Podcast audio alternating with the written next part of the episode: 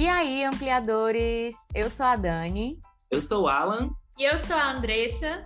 E nós somos o Ampliações, um podcast que vai te ajudar a ver o mundo de forma ampliada.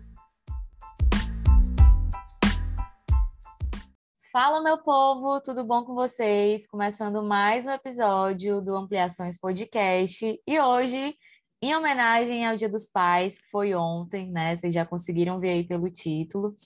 Estamos super animados para conversar sobre esse assunto, mas antes, né? Não estou sozinha, acho que não me apresentei, né? Sou Daniela, ou Dani, como todo mundo já me conhece, sou psicóloga, faço parte aqui do time de amplia... do Ampliações e vamos lá, se apresentem aí, meu time que está sempre aqui junto comigo. Oi, gente, meu nome é Alan, também psicólogo, também que parte do time Ampliações. Estou me sentindo muito paternal hoje, assim, né? O que será que isso pode significar? Oi, gente, tudo bem com vocês? Eu sou a Andressa, faço parte aqui do Ampliações também, sou psicóloga. E estou animada para a gente conversar sobre esse assunto, né? É, lembrando aí do Dia dos Pais, que foi ontem, então acho que vai ter muito assunto aqui para esse papo de hoje. Eu adoro as introduções, né? Tô curiosa, inclusive, para saber por que, o Alan está se sentindo paternal hoje. Mas antes de mais nada, eu acho que é super importante que a gente deseje Feliz Dia dos Pais para os pais que escutam a gente aqui no podcast. Se você está ouvindo esse episódio pela primeira vez, seja muito bem-vindo. Se você for pai, Feliz Dia dos Pais. E se você fizer o papel de pai, porque não é só ser pai, né? Fazer papel de pai, seja muito bem-vindo também. E aí a gente já entra com a nossa pergunta, né? O que que é, né? Existe papel de pai? Essa é a nossa pergunta de hoje. É, eu estava dando uma olhadinha aí, umas buscas de alguns dados antes de começar o episódio de hoje. A gente sempre gosta de trazer informação aí para quem está ouvindo. E aí, segundo o site da Agência Brasil, em 2021, 53,9 mil crianças não tiveram pai na certidão de nascimento.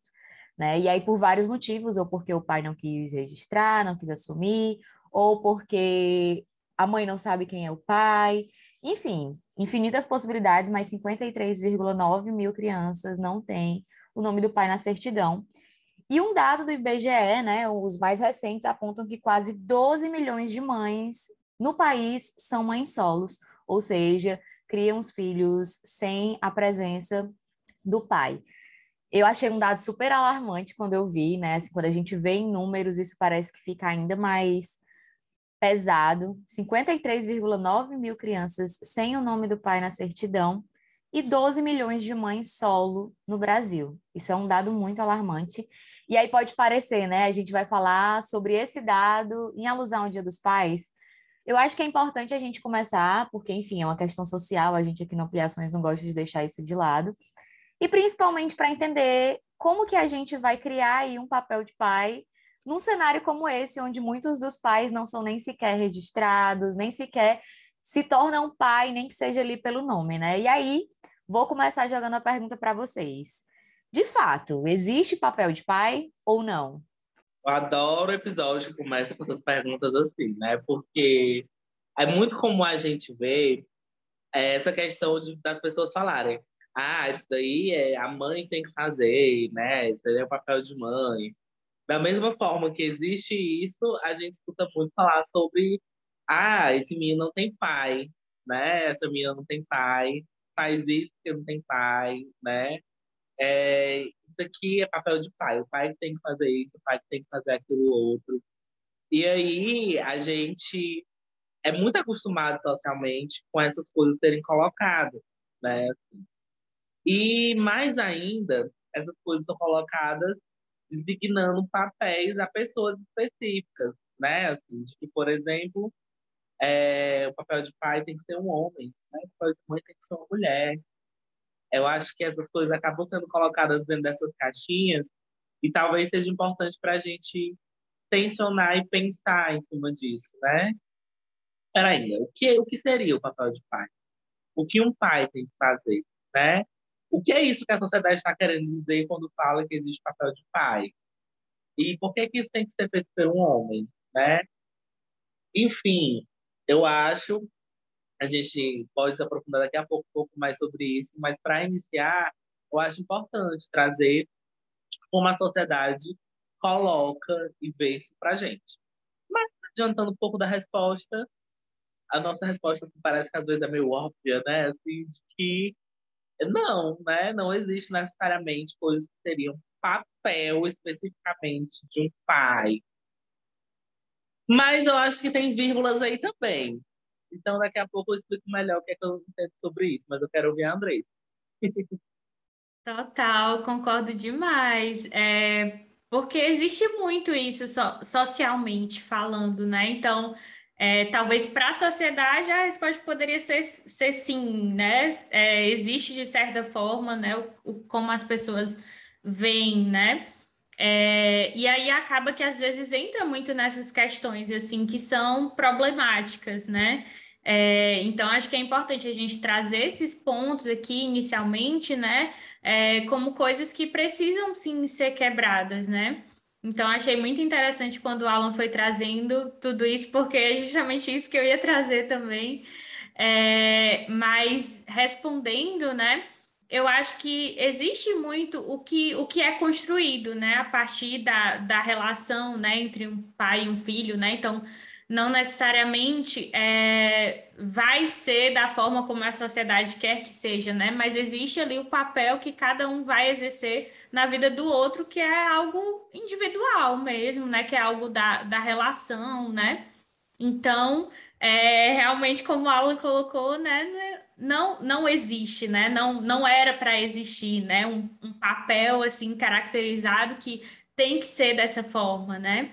É, então, acho que ficam, para iniciar, ficam essas questões aí, mas vamos ver o que, que vai surgir aqui no decorrer do episódio. Eu acho que é super legal a gente ter começado por isso, né? Por esse ponto. A gente sempre traz quase que um depende em quase todas as respostas, né? Mas nesse em específico, assim, existe um papel de pai ju judicialmente falando, né? Juridicamente existe um papel de pai, sim. Se você é pai, você tem que judicialmente cumprir com determinadas coisas. Mas aqui, enquanto papéis sociais, que eu acho que o nosso papel aqui se encaixa muito mais nisso, né? A gente precisaria aprofundar em várias outras temáticas que parecem não ter nada a ver. É, eu já ouvi várias vezes, inclusive, pessoas associando a pais que não assumem papéis de pai, a gente vai acabar usando muito essa palavra, né? Mas é, homens que não assumem papel de pai Normalmente as pessoas associam a caráter. Ah, é essa pessoa que é mau caráter, ou que é desnatural. Enfim, saem dando vários adjetivos. É, e sim, né, se a gente for analisar de maneira individual, faz todo sentido. Mas eu acredito muito que seja uma questão muito mais profunda e realmente uma questão social mesmo. Né? Se a gente for parar para pensar, isso não começa quando o homem ele vira pai, no sentido de engravidar uma mulher e ter um filho e etc, né? Não começa daí. Começa em questões que não parecem ter a ver com paternidade, mas que são a raiz do problema, muito provavelmente. Começa quando uma criança tem divisão de brincadeira de menino e brincadeira de menina, né? Você nunca vê uma criança homem, nunca vê é, muito, né? Mas assim, é normal, é natural que vocês não vejam, que a gente não veja meninos brincando com boneca, brincando porque é coisa de menina, né? E aí é toda uma questão que parece não ter a ver com paternidade, mas é aí que a mulher começa a ser educada, entre aspas, a criar é, habilidades de maternidade. Por que, que o homem não poderia brincar com bonecas e criar habilidades de paternidade?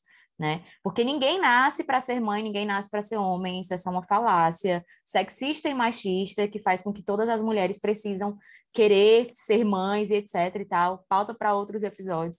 Mas eu acho que começa daí. E saber ser mãe também, né? Porque ainda tem essa cobrança. Além de querer, você tem que saber como é que é. É, é nasce, né? Como se tivesse ali um gene próprio, que não fosse sua parte biológica. Porque sim, a mulher tem um aparato físico nem sempre, inclusive, eu acho que até em outros episódios a gente pode falar sobre isso, né? Nem toda mulher nasce com a possibilidade de ser mãe, fisiologicamente falando, mas enfim. Então, eu acho que a gente precisa olhar para essa questão de papel de pai, etc., desde essas questões que não têm relação. Então, brincadeiras que são associadas a meninos e a meninas, né? As pessoas relacionam muito isso ao sexo, à orientação sexual e etc., quando na verdade tem outras questões envolvidas. Um homem que brinca, por exemplo, de casinha ou de cozinha, ele pode estar aprendendo a ser um adulto extremamente funcional que sabe fazer coisas dentro de casa, né? Brincar de boneca, trocar a fralda de boneca, por que que isso tem que ser associado só à mulher? Então começa já daí, quando a gente, não sei nem se eu posso falar gente, porque não sou mãe e não apoiaria isso, mas assim, quando pais não deixam que os seus filhos, homens, meninos, né, brinquem com coisas que são consideradas femininas por questões sexistas, quando na verdade seria um lugar onde ele já poderia treinar habilidades paternas. E aí entra várias outras coisas, né? É, educação sexual. É uma questão social quando a gente para para pensar, por exemplo, que a falta de educação sexual fazem com que muitas meninas engravidem sem ter isso planejado por não saber ou, enfim, não ter acesso a informações relacionadas à prevenção, é, não ter acesso ao que, que é abuso sexual ou não. Então, muitas mulheres engravidam de homens que não querem que a, ser pais, às vezes nem a mulher mesmo quer ser mãe naquele momento. Isso, querendo ou não, é a raiz de um problema para abandono paterno, né? Que eu, inclusive, acho que seria uma ótima forma de a gente falar sobre aborto paterno, que é um assunto que não é falado muito.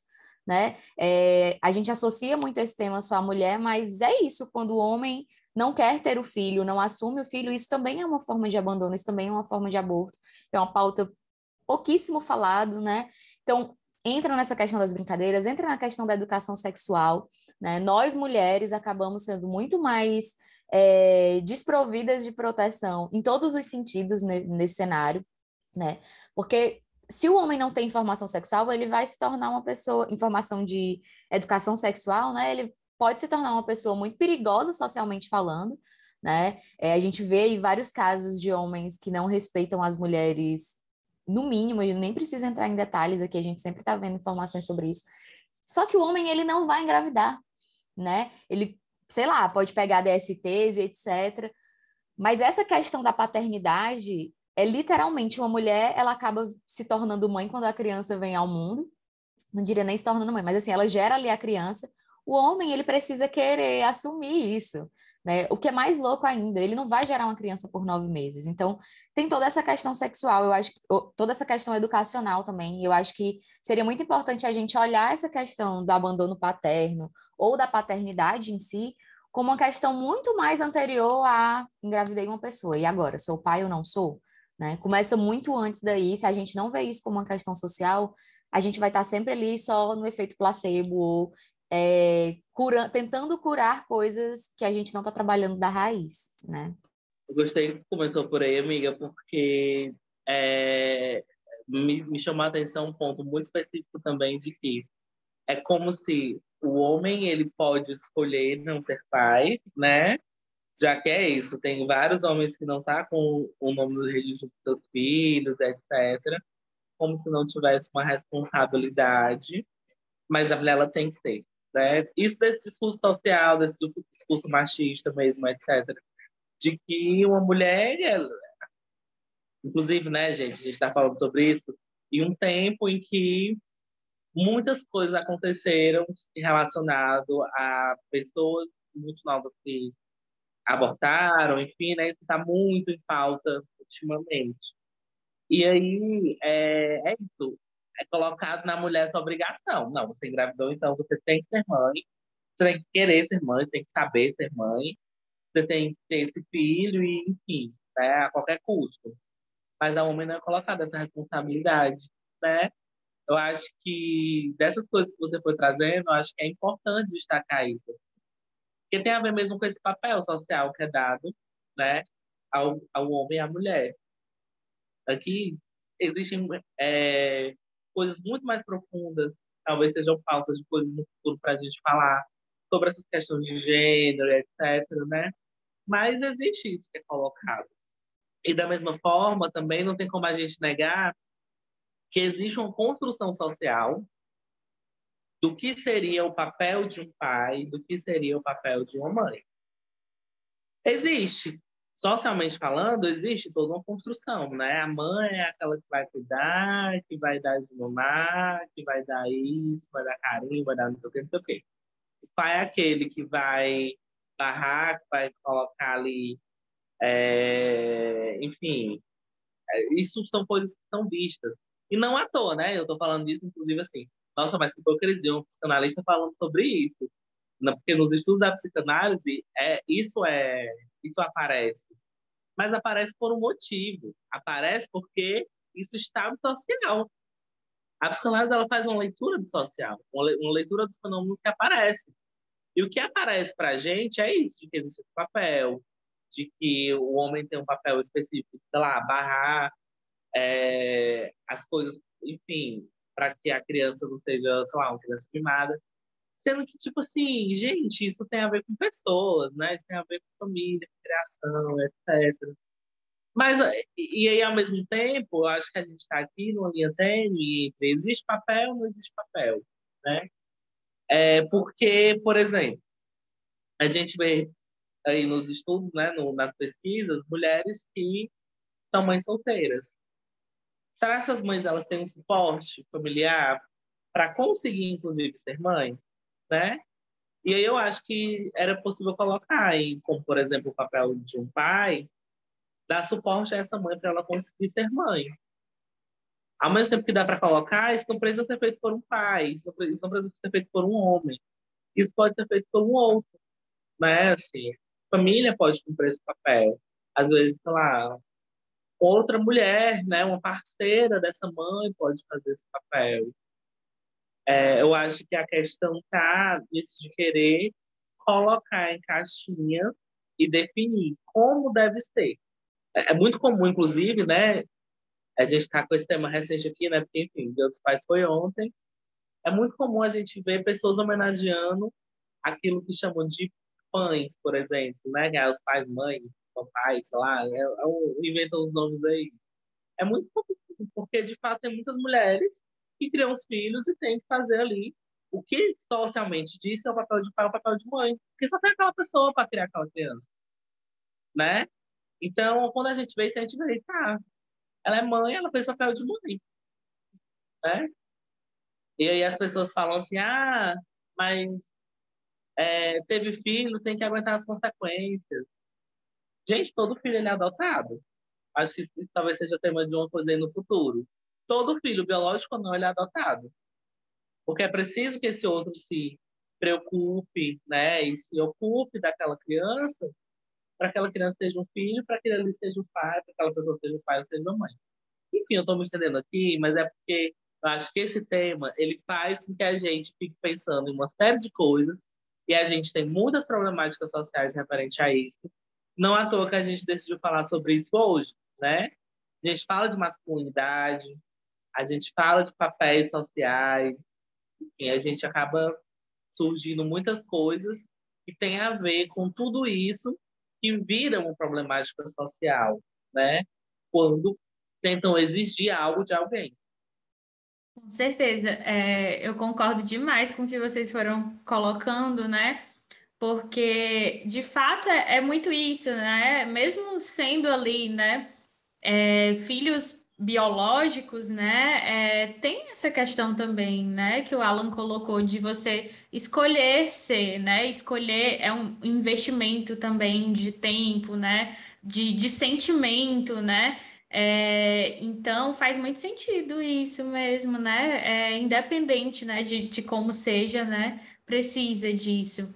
E aí eu fiquei lembrando, né, que quando a gente estava conversando, né, sobre, sobre esse tema antes, né, é, de, de fazer, de estar aqui gravando o episódio, a gente comentou, né, sobre o quanto é difícil, porque a gente mesmo não conhece, né, um, um pai, né, que esteja, é, seja um pai solo, né, que, que diferente, né, que a gente vê essa realidade que a Dani até trouxe esses dados, né, referentes a mães solos, né, é, e a gente conhece, né? Acho que talvez todo mundo que está ouvindo aqui o podcast conhece alguém, alguma mãe que seja mãe solo, né? É, agora, quando a gente fala do inverso, né, é muito difícil, né? E tem muita influência disso, né? Tanto desse lado social, né? É, dessas questões, muitas vezes, né, que são tratadas que de forma diferente, né? Para a mãe tem tu, tudo isso, mas agora para o pai não, né? De repente são questões que são opcionais, né? E, e não são, né? Não deveriam ser, né? Então acho que é importante a gente pensar dessa forma também para discutir isso, né? Para entender, né? Que existem várias questões quando a gente fala desse tema, né? Eu amei demais é, esse termozinho que o, que o Alan tinha usado, né? Sobre toda criança adotada.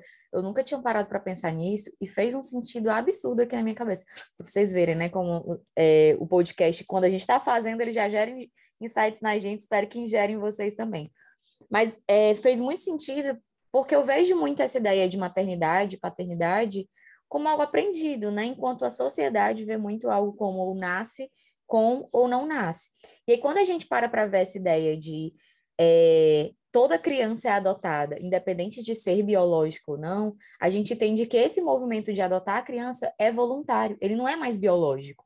Né? A parte de gerar uma criança pode ser fisiológica, biológica, né? É, a parte de quem gera a criança e etc., né? Quem carrega a criança nove meses, quem é responsável por é, fazer com que a criança cresça ali dentro do útero e etc. Sim, pode ter essa, essa, esse aparato biológico aí, mas depois disso é tudo aprendido. É tudo aprendido. Então, quando a gente começa a olhar como toda criança é adotada, nossa, fez muito sentido para mim, principalmente por esse aspecto, né? Porque aí, para você adotar uma pessoa, é um movimento voluntário, é um movimento de querer, de estar tá disponível para aprender. Se a gente olhar por esse lado, todo pai, toda mãe, né, eu, independente da, da conjuntura familiar, ele vai precisar aprender. E aí eu acho que é muito legal quando vocês vão falando isso, e aí junta muito com o que a Andressa falou agora, né, de beleza, pode existir aí papéis e etc, mas eles não são papéis iguais para todo mundo, principalmente porque existem cenários diferentes, existem famílias onde existem duas mães, então, quem que vai fazer o papel de pai? Ninguém vai fazer o papel de pai, porque não tem pai nessa família, tem duas mães. Então, as duas mães vão fazer papéis de mães, que também fazem papéis de pais, porque não existe isso quando a gente fala de cuidadores, por exemplo. Então, acho que para a gente falar sobre papel, ao invés de a gente usar isso de papel de mãe, papel de pai, a gente poderia pensar como papel de pessoas que cuidam de crianças, independente do gênero, independente do sexo, independente de tudo isso, né? Assim, a gente entender que vai existir o papel de alguém está cuidando de uma criança, de um novo indivíduo e etc. Quem vai fazer se é a mãe ou se é o pai é indiferente. Eu acho que a gente pode pensar em papéis de cuidadores, sejam eles como forem, né, e tal. Claro que precisa ter essa ideia de papel de pai, papel de mãe, quando a gente fala juridicamente, né, não é nossa área, então a gente não vai aprofundar, mas obviamente tem coisas aí que juridicamente isso influencia, mas quando a gente fala de ser humano, de comportamento, de aprendizagem e etc., o papel ele é subjetivo, né? É, eu conheço várias famílias que teoricamente são famílias tradicionais, né? É, eu odeio esse termo, famílias tradicionais, mas enfim, que aí tem ali bonitinho o pai, a mãe, etc e que os papais são super investidos, assim, sabe? A mãe é quem passa mais tempo fora trabalhando, e, e super funciona, e tá tudo bem, né? É, porque é o papel que funciona dentro daquela casa, é o papel que se encaixa naquele ambiente. Então, a gente olhar para os papéis muito mais, tipo, o papel de cuidador, né? De quem vai fazer aquela ação, e não da personificação daquele indivíduo. Eu sou pai, então eu tenho que fazer esses determinados papéis. Não, eu vou assumir, eu sou pai, vou assumir a postura de cuidador, então esses são os papéis que eu tenho que assumir, né? É, talvez se a gente olhasse por esse lado, facilitasse um pouco mais o processo. E aí, só para abrir um parênteses, assim, você que está escutando, a ideia aqui não é só falar sobre o lado ruim da paternidade, etc. Eu acho que o grande mote aqui desse, desse episódio talvez seja mostrar que paternidade, assim como maternidade, se constrói, né? E, e é muito legal que a gente levante isso, levante essa bandeira, para não passar aquela ideia de tipo, ah, vamos passar a mão, ah, pai, homem é assim mesmo, né? É, ah, ele não faz isso em casa porque isso não é papel de pai, isso é... A ideia é desconstruir. Então, quando você que está ouvindo, você que é pai, que está tudo assim, tipo, ah, estão aí só para criticar a paternidade, etc. Eu acho que a gente está aqui muito mais no processo de desconstruir o que, que é ser pai ou não, né? Então, abra um pouco, amplie a sua mente, a sua cabeça para que você contemple isso que a gente talvez esteja querendo transmitir nesse episódio, né? É um elogio aos pais, mas principalmente uma desconstrução do que é ser pai, né? Porque aí eu acho que desconstruindo a gente abrange mais pessoas e mais pessoas vão se sentir contempladas no dia de ontem, né? E aí, assim, papel de pessoas, né? é, eu, eu, gostei dessa proposta que a Dani está tá trazendo, porque é isso, são papéis de pessoas. E aí sim, vai ter o papel da pessoa que cuida, né? Isso não necessariamente precisa ser separado. Às vezes uma pessoa só é a mesma pessoa que cuida. Porque tem uma ideia também, às vezes, muito difícil, sei lá, o cuidado, ah, o cuidado que é dito como cuidado materno, é um cuidado que tem que fazer tudo que, sei lá, a criança, o bebê quer. Mas ainda tudo vai ter limite, né? Então, tipo assim, é o papel de cuidar, é o papel de educar, é o papel de dar limites, é o papel, né, assim. Isso vai ser colocar, pode, pode ser exercido pelo pai, pela mãe, pelo cuidador, né? Pode ser exercido pela escola, pode ser. É por isso, né, assim, que eu acho interessante, é, inclusive com o autor da psicanálise coloca como muito forte, né, assim, de que, por exemplo, antes era muito pensado dentro da própria psicanálise de função materna, função paterna, né, entender isso como uma função e etc. Aí o autor falou assim, por que a gente não pode colocar isso, por exemplo, como um grande outro? E aí eu não, não venho aqui explicar o que isso significa, mas venho aqui falar assim, de, tipo assim, olha, é a função grande outro, que qualquer pessoa pode exercer. Que a escola pode exercer, que a igreja pode exercer, que muitos lugares podem exercer, né? E aí é é uma função que diz do que ela faz, não de quem a faz. Eu acho que isso é um ponto importante. A gente, quando a gente pensar em função que são exercidas na maternidade ou na paternidade, na criação de uma pessoa, na criação de um filho, a gente conseguir colocar isso como função a partir do que é feito e não a partir de quem o faz. E quando a gente está falando aqui, por exemplo, sobre desconstruir, não é desconstruir por desconstruir. É desconstruir porque isso são coisas que levam a problemáticas que, por exemplo, se não tem um pai, aquela criança não vai ser criada direito. Isso é colocado, isso a gente escuta nos consultórios, nas escolas, né? Eu sou terapeuta de criança, então eu estou muito em contato com escola, com famílias, com pais, com mães. E aí o meu, meu papai vai falar assim, olha, você que é pai, você tem que fazer isso daqui que diz tem que ser feito. Não, vocês, pessoas, têm que fazer funções importantes para o desenvolvimento dessa criança. Não importa se é o pai, se é a mãe ou quem, né? quando chega, a gente consegue é, observar, por exemplo, qual é o papel daquele pai naquela família, qual é o papel daquela mãe naquela família, vó, tio, tia, etc. A gente consegue fazer uma leitura, que é importante para ajudar a gente nas nossas intervenções, né? Mas a gente não está aqui para normatizar. Eu acho que, justamente, quando vem para esse episódio essa ideia de desconstrução, é uma ideia de não normatização. É uma ideia de não colocar em caixinhas que simplesmente as coisas são feitas de um modo e é aquele jeito e pronto, acabou-se. Não, não é bem assim, né? Existem sim funções de cuidadores que são importantes para o desenvolvimento de uma criança. E se aquilo não existir, isso é de estudos de muitos anos, é comprometido o desenvolvimento dessas crianças, né? Mas não diz quem deve fazer aquilo. Não, uma pessoa faz aquilo. É, eu concordo muito, amigo. Eu acho que é isso, assim, né? Resume bem o que a gente está querendo trazer aqui, né? Porque quando a gente pensa, às vezes, nessas questões de papéis, né?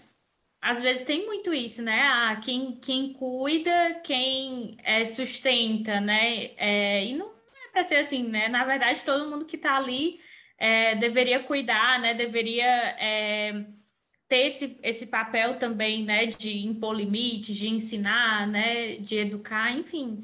É, e independente de quem seja também, né? Não importa se é mãe, se é pai, né? Se é outra pessoa, né? Se é a escola, né? Enfim.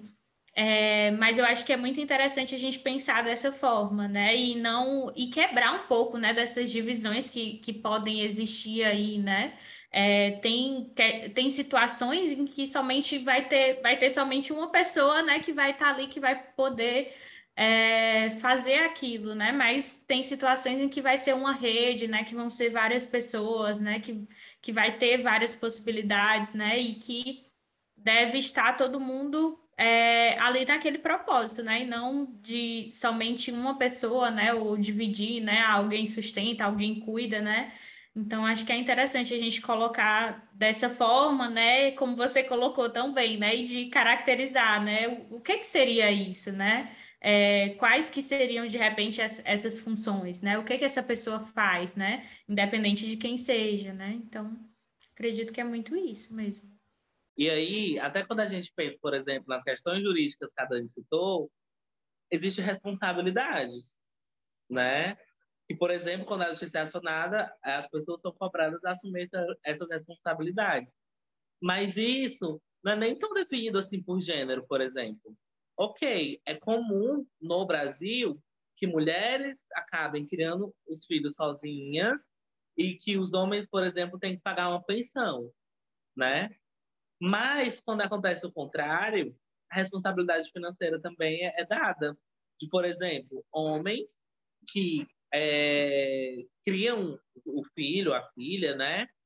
E aí é, a mãe vai ter que dar pensão. Não é definido necessariamente pelo gênero. É responsabilidade, porque responsabilidade é dividida entre as pessoas. Né? E aí, enfim, cada caso é um caso. Mas aí eu estou lembrando de novo, e aí eu vou pedir para as pessoas de casa fazerem esse exercício. Vocês conhecem homens que são pais solteiros? Quantos você conhece na sua vida? E quantas mães solteiras você conhece? Né? Parem para pensar, porque aí a gente já consegue ver de que realidade é essa que a gente está trazendo quando a gente fala de Brasil. E de Ceará também, porque aqui também tem várias estatísticas que for pesquisar. Aí que a gente conhece mesmo, pelo menos as pessoas que eu conheço, que meus amigos conhecem também, a gente vê essa realidade muito clara. E eu adoro que vocês foram trazendo justamente para essa reflexão, né, toda sobre o contexto, inclusive, porque aí eu acho que isso justifica muito porque que o nosso episódio falando sobre o Dia dos Pais teve que falar sobre todo esse aparato histórico mesmo. Não tem como a gente pensar em papel de pai sem pensar em todo o contexto histórico, social em que esse papel está inserido, né? Se essa discussão tivesse acontecendo, sei lá, no século XX, primeiro não seria possível porque não existiam podcasts, internet, etc. Mas, enfim, a discussão seria outra, seria diferente, etc. E aí, você achou que, né, não ia chegar o momento em que a gente iria ser legal com os pais que estão ouvindo a gente? E aí eu vou fazer a pergunta da tia Dani muito voltado para isso, assim.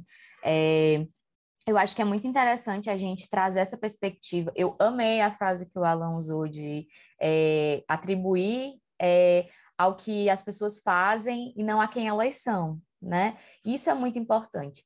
E aí, quando eu estava pensando sobre isso, na hora que ele falou isso, a pergunta que surgiu, né, de como que a gente poderia ajudar aos pais ou a pessoas que querem fazer o papel de pai, estou fazendo aspas, tá? Para quem está só ouvindo a gente, é, quem queira fazer esse papel de pai, etc. Como descobrir qual é o seu papel enquanto pai, né? Porque eu acho que existe essa ideia de, tipo assim, eu preciso fazer o que os pais fazem de modo geral. E a nossa proposta é que você descubra como é ser pai, ou, ou o que, que é ser pai para você, e etc né? A gente trouxe aqui essa perspectiva de que o papel ele é individual, né? O meu meu pai é, cumpriu um papel de pai diferente do pai do Alan, do pai da Andressa, do pai de você que está ouvindo aí, né?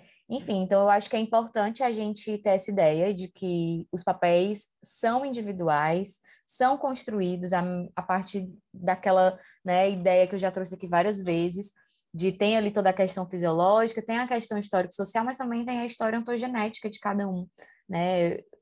A vida individual mesmo, de cada ser humano que está ali cumprindo o papel de pai. Então, esse papel ele vai ser individual. Pergunta da tia Dani é essa, né? Como que a gente ajuda essas pessoas a encontrarem qual é o seu papel de pai? Né? Mais do que encontrar o papel de pai generalista do senso comum, que todo mundo fala, como que eu encontro o meu papel de pai? Eu acho que a minha resposta vai ser a mais clichê que ampliações pode dar. Adivinhe, gente. Se observando, olhando para si. Aquele tal, né, do que a gente fala sobre autoconhecimento, mas não apenas por ser autoconhecimento, mas de olhar como é as suas ações diante dessa família, né? A gente está falando de família, seja, seja como que configuração ela tem, pode existir mais diversas configurações de família. Quando a gente está falando sobre isso, né, então é, você observar o que é isso que você está fazendo dentro dessa sua família. Porque não existe o certo, no sentido tipo assim, toda família tem que ter isso, isso, isso, aquilo outro, né? Existem coisas que, por exemplo, nós estudiosos do desenvolvimento humano, né, a gente sabe que a gente consegue observar que, às vezes, em um caso de uma criança que tem alguma dificuldade de desenvolvimento, poderia existir certas características familiares que iriam contribuir para que as pessoas se desenvolvessem melhor. Isso existe. Isso são pautados em estudos de muitos anos, né? E que a gente consegue observar. Mas, é, quando a gente fala de uma de relações familiares, não tem como dizer, ah, precisa de uma pessoa que seja assim, uma pessoa que seja assada, etc. Não. Cada família se configura de uma forma muito única, né? Mas o que eu acho que acaba acontecendo muito, por exemplo, tem muitos pais que ficam também numa noia muito forte, tipo assim, será que eu sou um bom pai? Né? O que será que eu posso fazer para ser um pai melhor? Eu acho que essas são perguntas que são perguntas muito frequentes, né? Pelo menos são perguntas que eu escuto muito. E coisas que é, a gente pode contribuir para isso é justamente ajudando as pessoas a observarem como é que estão tá as relações familiares. Tem coisas mais generalistas que a gente pode citar, por exemplo. Tem pessoas que geralmente dão um cuidado maior, tem pessoas que lá, acabam passando pano para as outras pessoas da família, tem pessoas que são muito rigorosas, né? Assim, e aí, quando a gente consegue observar esse amplo de como essa família funciona, a gente pode pensar assim: o que será que essa família pode estar necessitando? Porque, inclusive, as necessidades das pessoas são, é, é muito individual, né? Então, em cada família, essas coisas podem ser observadas. E aí, você que é pai aí, que está nos ouvindo, sei lá, tem algumas dessas perguntas, tente observar. Tente observar melhor papéis são esses que estão sendo realizados nessa família. Às vezes é difícil a gente perceber o nosso, né? Isso com certeza é muito difícil. Porque a gente, enfim, às vezes tem uma série de defesas que dificultam muito a gente entender. Mas comece observando das outras pessoas, porque julgar na sociedade é a coisa mais fácil do mundo, né? Coisa que a gente aprende desde pequeno. Então, comece a observar o dos outros, você começa a perceber, ah, essa outra pessoa que está aqui comigo, ou sei lá, essa minha mãe, ou sei lá, cada configuração familiar vai ser uma coisa diferente. Eu percebo que o papel dessa pessoa é um papel muito assim. E aí eu observo aqui meu filho, percebo que a, a forma como ele geralmente age é muito assim. E aí, é, aí você começa a se observar. Como será então que eu ajo dentro disso? Aí você vai conseguindo se observar, né? Você vai conseguindo identificar. Às vezes é muito difícil conseguir fazer essas identificações, né? Mas pode ser muito importante. Principalmente quando a gente fala de sofrimentos. Porque é isso, tem muitos pais que estão em muito sofrimento porque eu não sou um bom pai. Isso é uma coisa que é muito fácil de escutar de pais na clínica. De mães também, né? Não sou uma boa mãe, não sou um bom pai. Mas a gente está focando especialmente é, nessa questão dos pais. E aí uma coisa que é importante, que envolve tudo isso também, que eu acho que é uma linha que sai costurando tudo isso, é a questão da própria masculinidade, né? A gente está falando desde o início, o papel então, de, que é de mim e de na infância, a parte das brincadeiras, etc. E tudo isso tem a ver com a masculinidade construída. E aí tudo isso costura, né, assim, uma roupa de que um papel de, de que ali é exercido. E aí parar para pensar, para se auto-observar sobre tudo isso, né? Principalmente quando a gente fala nesses sofrimentos que acontece, já não sou um bom pai, é, eu não, não, não faço meu papel direito, né? Eu acho que você conseguir observar tudo isso é importante para você reconhecer tudo aquilo que você faz. Que nem sempre é fácil também reconhecer os nossos pontos positivos. Às vezes a gente fica tão impregnado nos pontos negativos que a gente não consegue perceber aquilo que a gente faz de bom pelo outro, né? E aí a resposta é o maior clichê da ampliação, que é se observar, tentar, às vezes perguntar para um outro também pode ajudar. Mas nem sempre a gente está preparado para ouvir também, fica a dica. Isso mesmo. Ah, adorei, assim, acho que esse realmente é um ponto muito importante, né? É um ponto que faz toda a diferença, porque como a gente já falou aqui, é, essa questão do papel é algo que vai ser construído mesmo, né? É algo que é individual e que é construído, né? Então, é, ninguém nasce, é, ninguém ali, né, naquele momento que a criança nasce, né, pensando biologicamente, né, é, você não, não se torna já pai, mãe, né? Você vai se construir, né, à medida que a relação vai acontecendo, né? E isso vale para qualquer relação, né? Independente de ser biológico ou não, né? Então, eu acho que, que esse é um ponto importante, né? Que essa observação é o que vai fazer a diferença mesmo, né?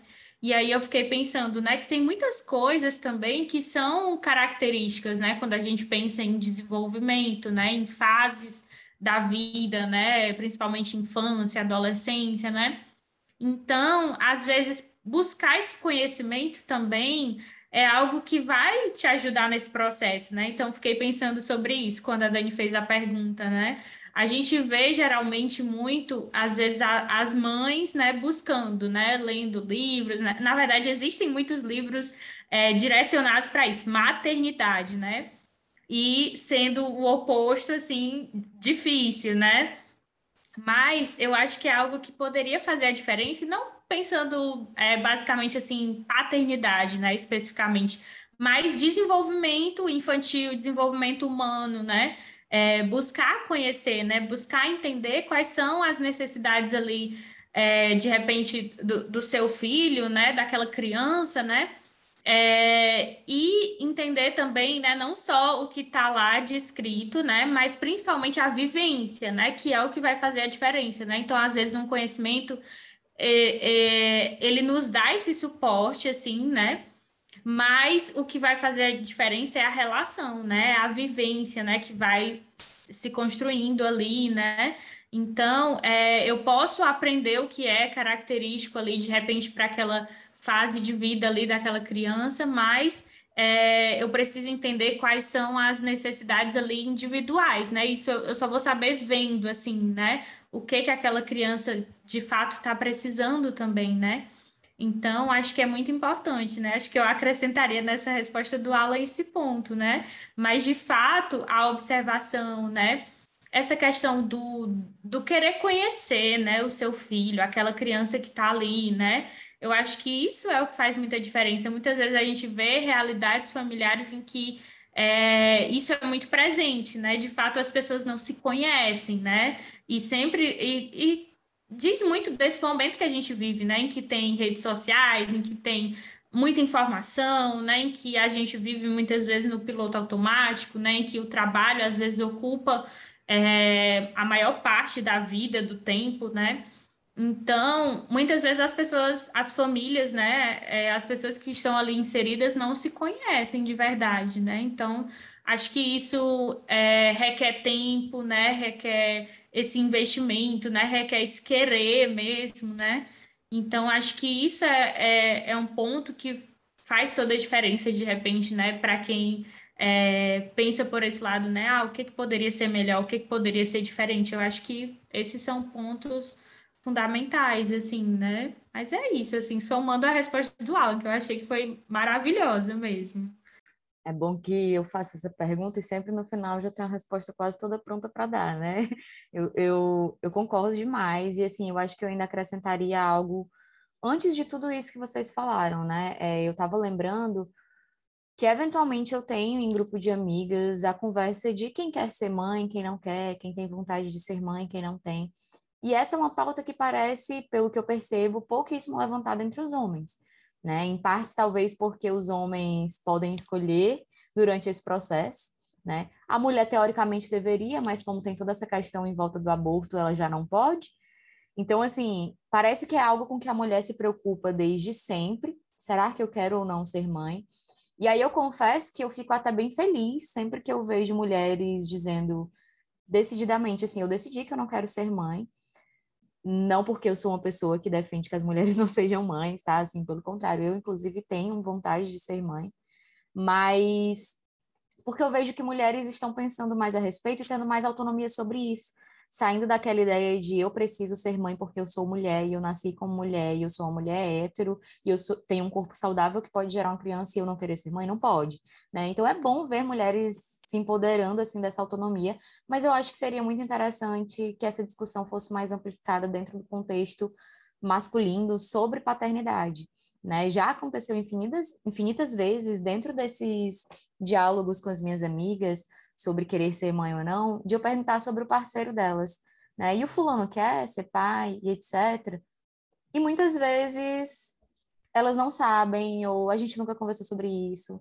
Ah, eu acho que ele quer, ou então, tipo, ah, para ele tanto faz, né? Quando na verdade deveria ser algo decidido. E aí envolve todas as outras questões que a gente falou lá no começo, né? Sobre é, a questão das brincadeiras, de aprender aí desenvolvendo habilidades desde muito pequeno, é, educação sexual, enfim, todas essas questões que a gente falou, mas eu acho que é uma pergunta importantíssima, né? Se você está ouvindo e você pensa sobre isso da paternidade, se questione, eu quero ser pai ou não? Porque aí vai entrar um movimento muito é, responsável seu de dialogar com aquela mulher que você está se relacionando, né? E de usar proteção. Não é só, tipo, ah, não quero ser pai, então, com perdão da palavra, gente, vou ter que usar porque é se encaixa, foda-se, né? Eu não quero ser pai, se a mulher quiser, é problema dela, só que se você está tendo relação sexual com mulher que envolve a possibilidade de uma gravidez, você precisa ter precauções sim, né? É, tenho várias questões, outros programas aí, a gente, outros episódios a gente pode falar sobre toda essa questão, mas existe uma responsabilização gigantesca em cima da mulher de engravidar ou não, de ter cuidado durante a relação sexual ou não. A maioria dos, métodos, dos métodos contraceptivos são para a mulher usar, né? DIU, pílula anticoncepcional e etc. Só que o homem também deveria fazer parte dessa responsabilização, sabe? Não é só colocar ou não a camisinha e etc. Eu acho que teriam outras questões que deveriam ser levantadas, e aí, a partir do momento em que a gente treina esse questionamento nos homens, se pergunte: você quer ser pai ou não? Você está pronto para ser pai ou não?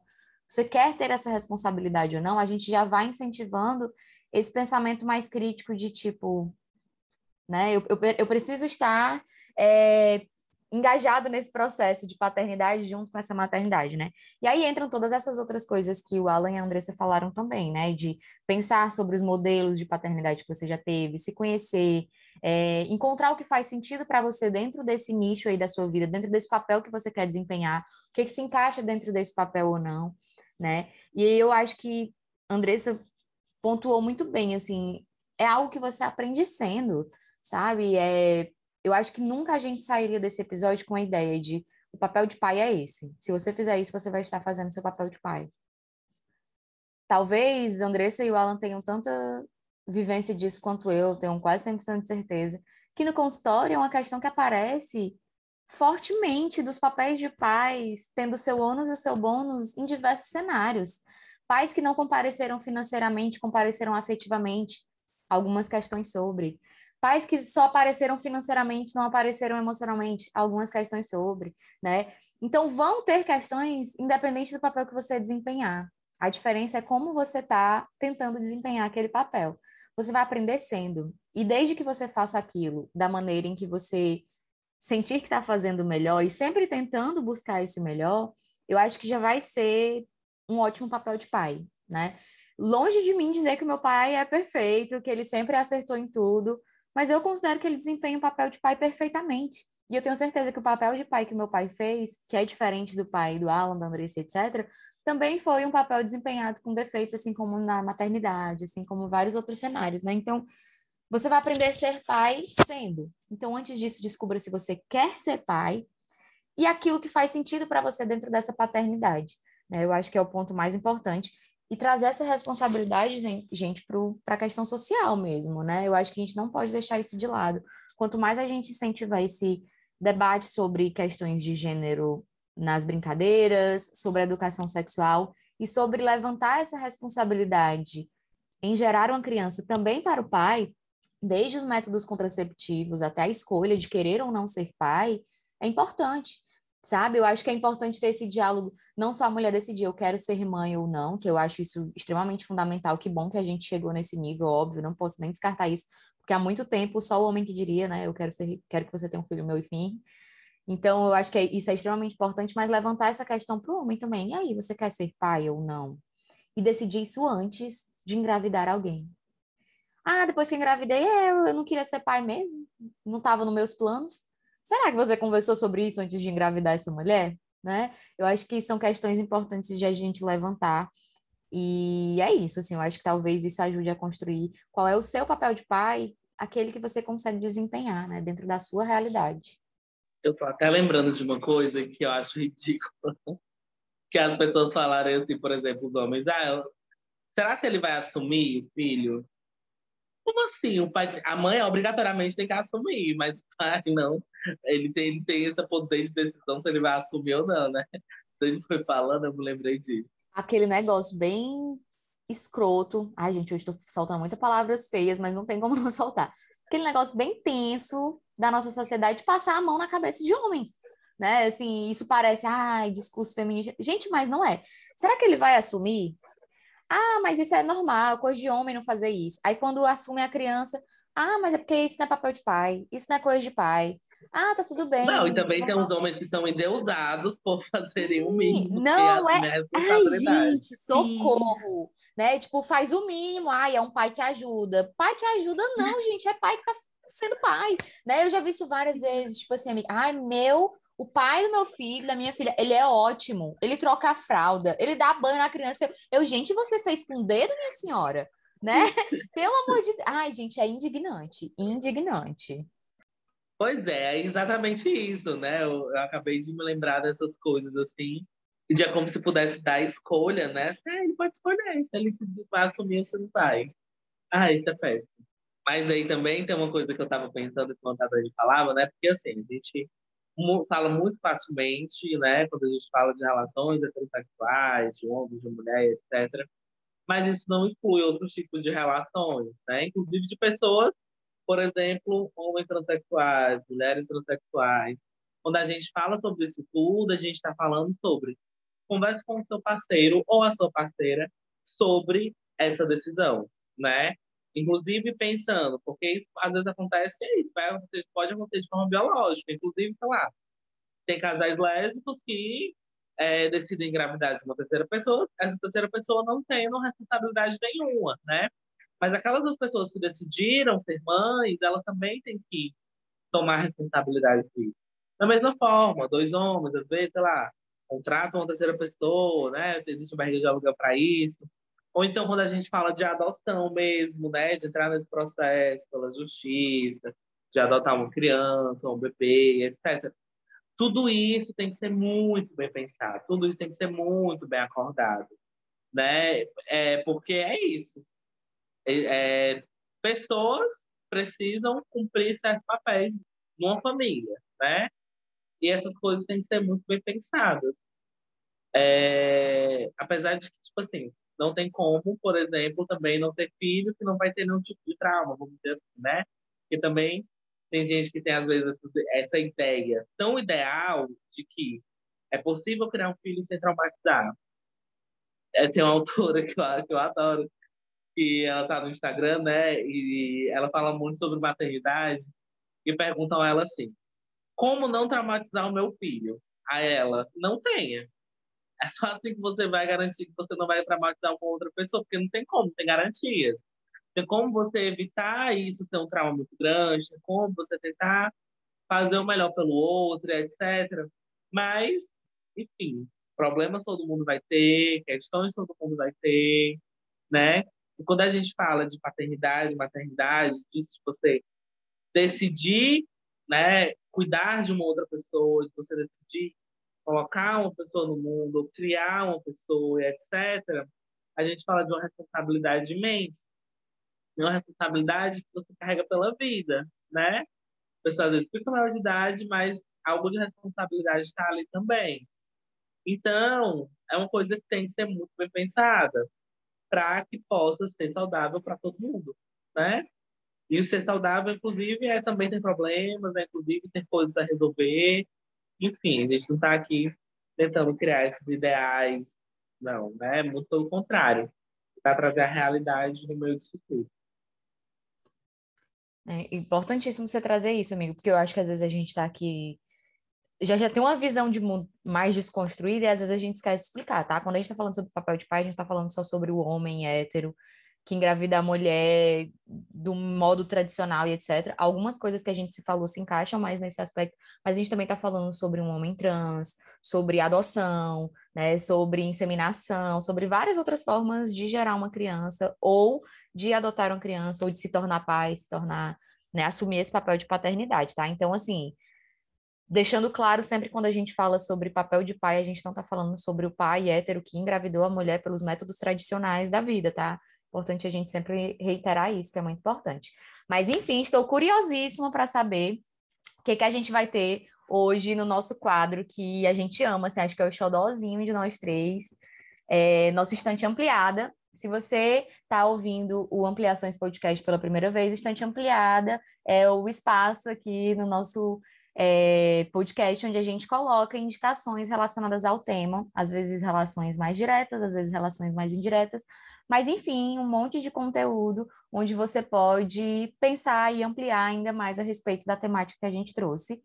E hoje vamos ver o que a gente tem sobre o assunto de papéis de pai para colocar aqui nessa nossa estante que já é muito recheada. Inclusive, gente, afinal vou dizer como, mas o nosso Instagram tem todas as estantes Queria muito algum dia ver essa estante montada, de fato. Tenho certeza que ela já está gigantesca. Mas, enfim, a gente tem várias estantes, então se você estiver procurando algo para ler, para assistir, para ouvir, pra, enfim, não sei se existe mais alguma outra possibilidade, mas se você estiver procurando algo para fazer, a gente tem várias indicações sobre diversos temas. E hoje quero saber o que, é que vai para nossa estante relacionada à paternidade. Estou né? bem curiosa.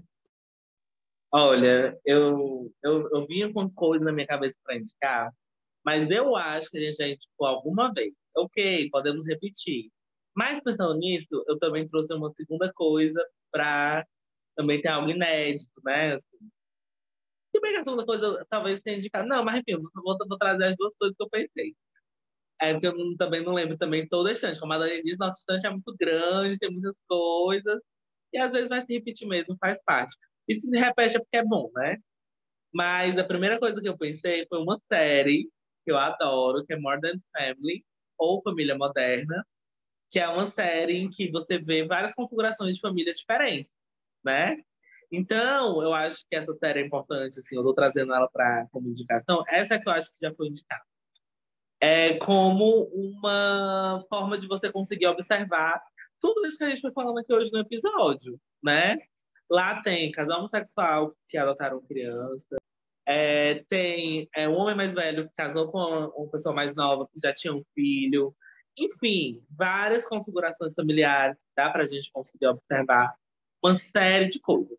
E é uma série gostosinha de assistir, uma série engraçada, mas que tem temas também muito importantes, etc.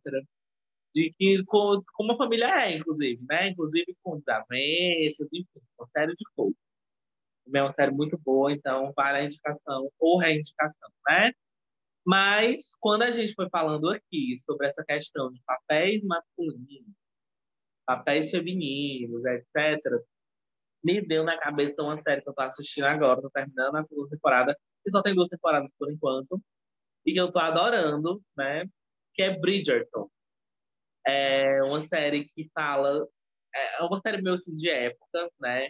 Ela é ambientada né, em questões da realeza, da né, alta sociedade, acontece na Inglaterra, né, assim, nessa coisa de monarquia, etc.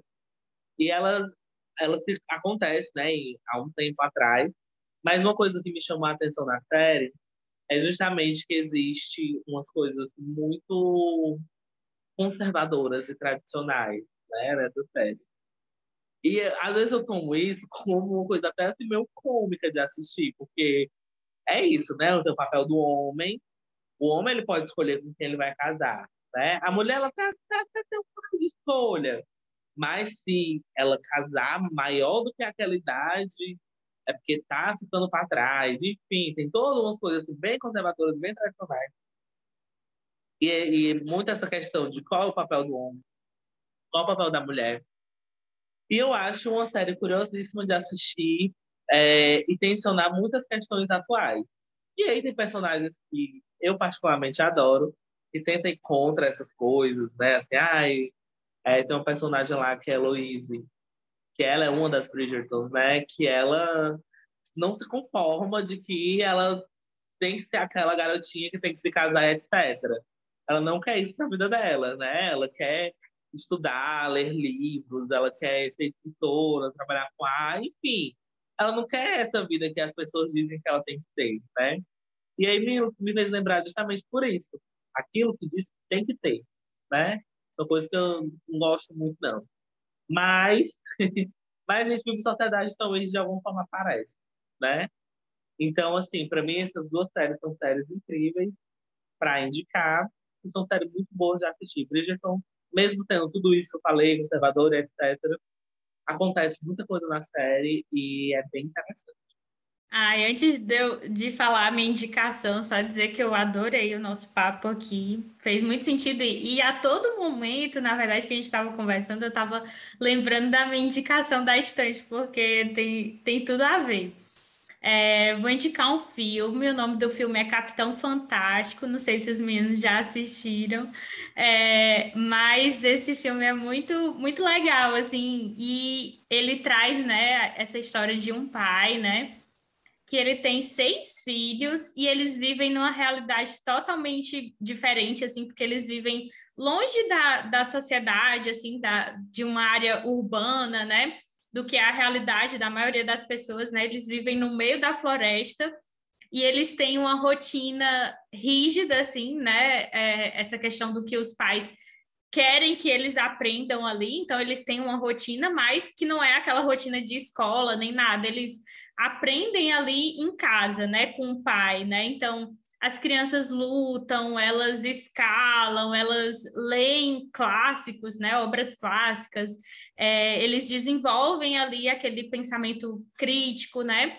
É, mas eles caçam também, né? Eles fazem exercícios, né? Então é uma rotina assim muito diferente mesmo, né? E aí as pessoas, né? Nós quando assiste ali, né, quando vê aquilo ali, estranha muito, porque realmente é, é muito diferente, né?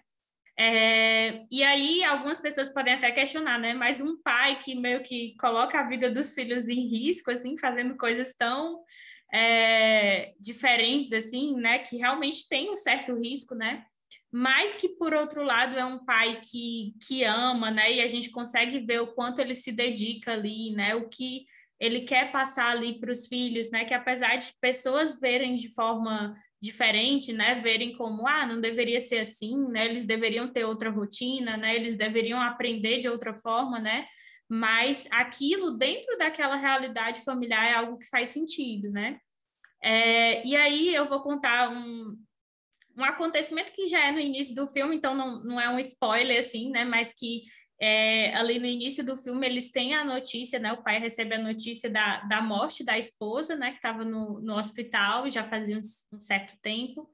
É, e aí aquilo mexe também com a família, né? Porque eles vão para o funeral, né? E aí eu não vou entrar em mais detalhes do que acontece lá, mas tem uma série de acontecimentos depois disso, né, desse, dessas diferenças também, né, entre a criação deles, que eles tiveram e agora tendo contato com outras pessoas, né, com essa sociedade que a gente está acostumado aqui, né, é, então tem aí uma série de, de conflitos, né, mas que é muito interessante da gente observar e a todo momento a gente vê essa, esse aspecto da paternidade dele, né, que é totalmente diferente, mas que relembra muito o que a gente está conversando aqui, porque é isso, né? É individual, né? É de cada relação familiar, né? É algo construído ali, né? Então, eu gosto muito desse filme, e aí eu, já faz muito tempo que eu assisti, e hoje vendo, né, já me deu aquela vontade de assistir novamente, assim, porque é, é muito interessante mesmo e gera essas reflexões, né? Então, vou colocar esse filme na nossa estante de hoje. Ah, eu sempre amo demais essa parte da estante, assim, Modern Family é uma das minhas séries favoritas da vida, assim, eu adoro mesmo. É, comecei a assistir Brad Gatton, mas nunca terminei. mas quando o Alan foi falando, fez muito sentido a indicação. E Capitão Fantástico, gente, eu chorei tanto assistindo esse filme, assim, tocou muito meu emocional. Eu sou uma pessoa muito emotiva, né? Amei, amei as indicações de hoje. Eu vou indicar, sem muita novidade, um TED Talk é, do Fernando Giffer, ele é jornalista e escritor, e o título do TED é A Responsabilidade Social nos Impactos do Abandono Paterno. Eu acho que tem muito a ver com o que a gente conversou aqui também, de trazer o abandono paterno para uma questão social mesmo, que a gente tem que discutir enquanto sociedade, tem que pensar em soluções enquanto sociedade e tem que problematizar enquanto sociedade, não tratar só como uma questão de caráter ou não daquele que deveria ou não ser o pai, né? Então, é, o Fernando, que é quem, quem faz o TED, ele foi abandonado pelo pai também, então ele traz questionamentos relacionados a isso, do quanto que é, é sim uma questão social e a gente deveria ver dessa maneira me lembrou muito sobre algo que eu já trouxe aqui outras vezes. Inclusive, eu reparei que em um dos episódios eu falei a palavra errada, né? Então, pra, vou até me corrigir para quem quiser procurar, que é o lance da segurança ontológica. Eu falei ontogenética em algum episódio, então, se você for procurar, é ontológica, tá? Segurança ontológica, que é ali a segurança que a gente vai é, desenvolvendo nos primeiros anos ali de vida, né, no processo de desenvolvimento, pelos nossos cuidadores. Então, quando a gente fala sobre paternidade, a gente também está falando sobre o início da construção de comportamentos primários ali de um indivíduo. Então, se a gente não tratar isso como uma questão social, que tem que ser problematizada e etc., a gente vai estar tá afetando diretamente muitas e muitas e muitas construções de repertório ali no início de vida de vários outros indivíduos né? É, então, esse TED Talk é muito bom, ele é bem curtinho, mas faz a gente refletir sobre várias coisas e quem está falando é alguém que tem total propriedade para isso, né? Alguém é, que foi abandonado pelo pai ou pela pessoa que deveria fazer o papel de pai, né? Enfim. E aí eu acho que é um TED Talk bem legal para a gente refletir sobre várias dessas temáticas e trazer a responsabilidade para si, né? Não é porque eu, o Alan e a Andressa não somos pais, é, e não temos, sei lá, tipo, não crescemos sem os nossos pais, por exemplo, é, que a gente não vai trazer isso para uma responsabilidade, né? Da mesma forma que a sociedade discute tão amplamente o aborto, legalização ou não, e todas as questões relacionadas à maternidade, já que a gente é tão bom em meter o dedo na maternidade, vamos meter o dedo na paternidade também, trazer isso para nossa responsabilidade, porque é extremamente importante, né? Não, não usar sempre só a mulher como assunto público, o pai, né, o que geralmente é um papel desempenhado por um homem, a gente precisa muito que a gente discuta sobre isso também, né? Amei nossa estante de hoje, estou super feliz com as coisas que estão entrando nela. Se você não viu outros episódios, não sabe as outras coisas que a gente indicou, vai no nosso Instagram, né? Que é arroba ampliaçõespodcast. Lá Toda vida, quando sai um episódio, logo em seguida, sai também a nossa estante ampliada com o nome, todas as indicações que a gente coloca aqui. Então, se quiser ir maratonar as coisas que tem na nossa estante, obviamente, depois de maratonar a gente, na plataforma de podcast da sua preferência, por favor, vá lá, tá? E aí eu vou aproveitar para a gente encerrar aqui o nosso episódio de hoje, falando como você pode encontrar a gente, tá? No Instagram nós somos arroba ampliações podcast, nas plataformas de, né, que você pode ouvir podcasts, é só procurar lá por ampliações podcast, que você encontra a gente também. Vai lá, escuta, a gente tem vários episódios, estamos aqui na nossa terceira temporada. Então, só o que tem é episódio para você ouvir, com temas variadíssimos. Então, vai lá, dá uma escutada na gente. No meu Instagram é psicóloga Daniela, Daniela com dois L's. Então, se você está querendo conversar com algum profissional sobre o seu papel como pai, entre em contato comigo ou com um dos meninos, né? A gente trabalha com psicoterapia, estamos disponíveis aí para atendimento, então entre em contato com a gente. Se você quiser ir lá no meu Instagram, arroba psicóloga Daniela, eu vou adorar trocar uma ideia também. E e Andressa, como é que a gente encontra vocês? Antes de eu falar como me encontram, né? Quero agradecer vocês, meninos, porque esse episódio, como sempre, né? Entregou tudo, né? Falei no começo da no paternal, porque nesse momento, assim, né? Toda vez que a gente entra em contato com, essa, com esses assuntos, eu acho que isso faz com que a gente se mexa, né? Que a gente pense, que a gente remexa. E aí, é, vocês podem me encontrar na arroba Deixa aí na caixa de descrição tudo que as minas estão é, aqui indicando também, né? Os, todos os arrobas. Então, se precisar, quiser trocar uma ideia, adorei que a Dani faz logo jabá também, né? Se estiver precisando aí, só entrar em contato Publicidade de milhões. É sobre isso. E aí é só procurar a gente que a gente está por aqui. É isso aí, adorei, adorei o nosso papo de hoje, as, as indicações da estante também. É, e para quem quiser me encontrar no Instagram, é arroba também, também tô lá, qualquer coisa. E acho que é isso. Não deixa, né, de compartilhar com a gente o que você está achando, né? A gente adora ou saber de vocês, né, lá no nosso Instagram também. E é isso, meu povo. Feliz Dia dos Pais para você que é pai que está ouvindo a gente. A gente se encontra no próximo episódio. E é isso. Um beijo, meu povo. Tchauzinho. Tchau, gente. Tchau.